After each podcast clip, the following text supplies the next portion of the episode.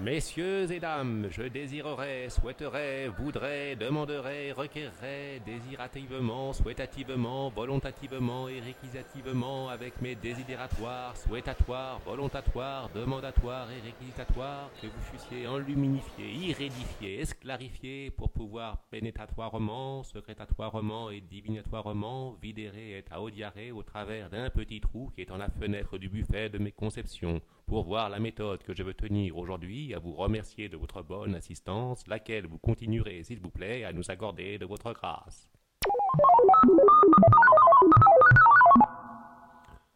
Vous vous trouvez dans cette première entrée de votre visite face à une méditation sous forme de préambule en faveur du silence du plus grand auteur de Galimatia du XVIIe, Jean Gracieux, dit Nicolas Deslauriers, dit Bruce Cambille, comédien à l'hôtel de Bourgogne.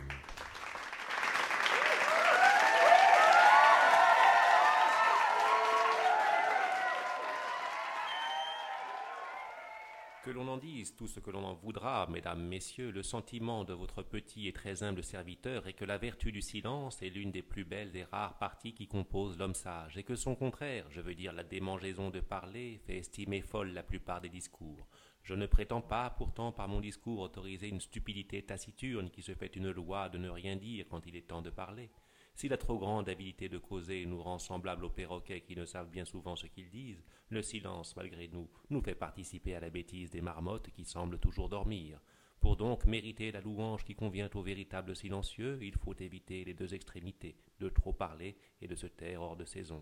Voici comment un amant discret garde le silence en parlant et est écouté favorablement de sa maîtresse par ce mystérieux langage. Pour plaire à ton génie, je tiens mes mots secrets, mais malgré moi, Sylvie, mes yeux sont indiscrets. On lit sur mon visage ce que je veux sceller, et pour n'en point parler, j'en dis davantage.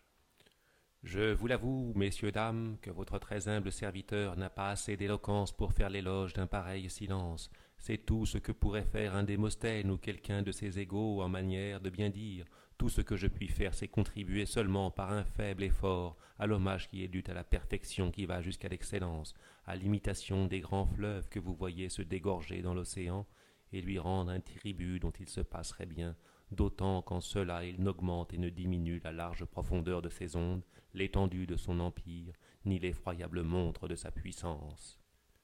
Je dirais donc que le silence pris dans sa véritable signification, c'est-à-dire lorsqu'il est prudemment réglé, a été approuvé des plus fameux philosophes tels qu'ont été les pythagoriciens. Il a été tant renommé par les plus sérieuses sentences de toute l'Antiquité, et je maintiens de ma part, après et avec tous les docteurs, qu'il est l'âme, le mouvement et la cause première de toute science. Si vous voulez bien entendre le système de cette indubitable vérité, je vous dirai que les sciences se perfectionnent dans l'entendement par le moyen de l'ouïe, qui veut que toutes les autres fonctions du corps cessent quand elle agit, et principalement la parole, car quelle confusion serait-ce si en même temps que le docteur enseigne ses disciples, ils voulaient tous parler avec lui?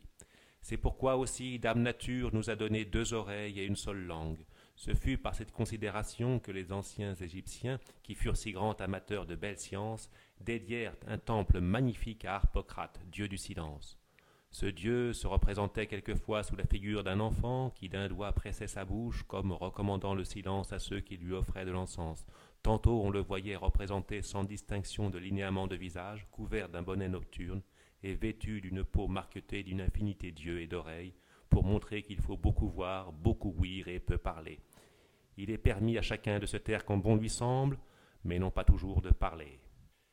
Les mêmes Égyptiens consacrèrent aussi à ce dieu un arbre nommé Perféa, parce que ses feuilles étant fort ressemblantes à une langue, son fruit approchant de sa maturité devenait semblable à un cœur. Et ces messieurs, anciens diseurs de bonne aventure, inféraient que la langue ne doit exprimer les mouvements et les passions secrètes du cœur qu'après une longue délibération.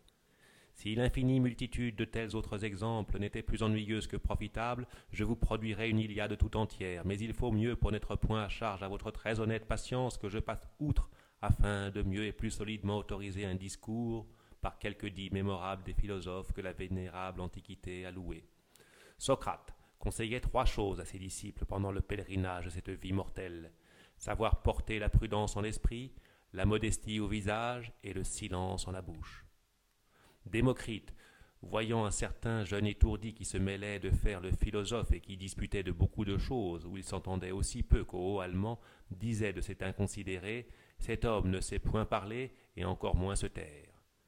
Démosthène, se trouvant à table avec un grand babillard qui parlait à tort et à travers, lâchait une infinité de paroles insipides, sachant qu'il avait été disciple d'un habile maître, ne put s'empêcher de lui dire Comment est-il possible que ce grand homme, ce phénix de l'éloquence qui t'a enseigné à parler, n'ait pas eu le soin de t'apprendre à garder le silence quand il est nécessaire? Épaminondas, cet illustre chef thébain, était persuadé que l'homme sage doit être moins avide de parler que d'ouïr, d'autant que la sagesse s'acquiert par l'ouïe et que la parole produit souvent le repentir. Au reste, mesdames, messieurs, je crois que je perdrai inutilement votre temps à étaler les plus fortes raisons qui pourraient vous persuader de l'excellence du silence. Et comme tout mon but dans ce prologue n'est que de vous fortifier dans votre audience, il ne me reste qu'à vous dire qu'il n'est pas question d'envelopper dans un secret silence quelque affaire, ni encore de vous gêner l'esprit à force d'attention pour parvenir au dénouement occulte d'une profonde et obscure cabale. Non, messieurs, dames, ce n'est point ici qu'il me faudra continuer, puisque vous eûtes la bonne grâce et la patience de rester mutique, permettez à votre humble serviteur de vous rejoindre dans votre sagesse et enfin de me taire.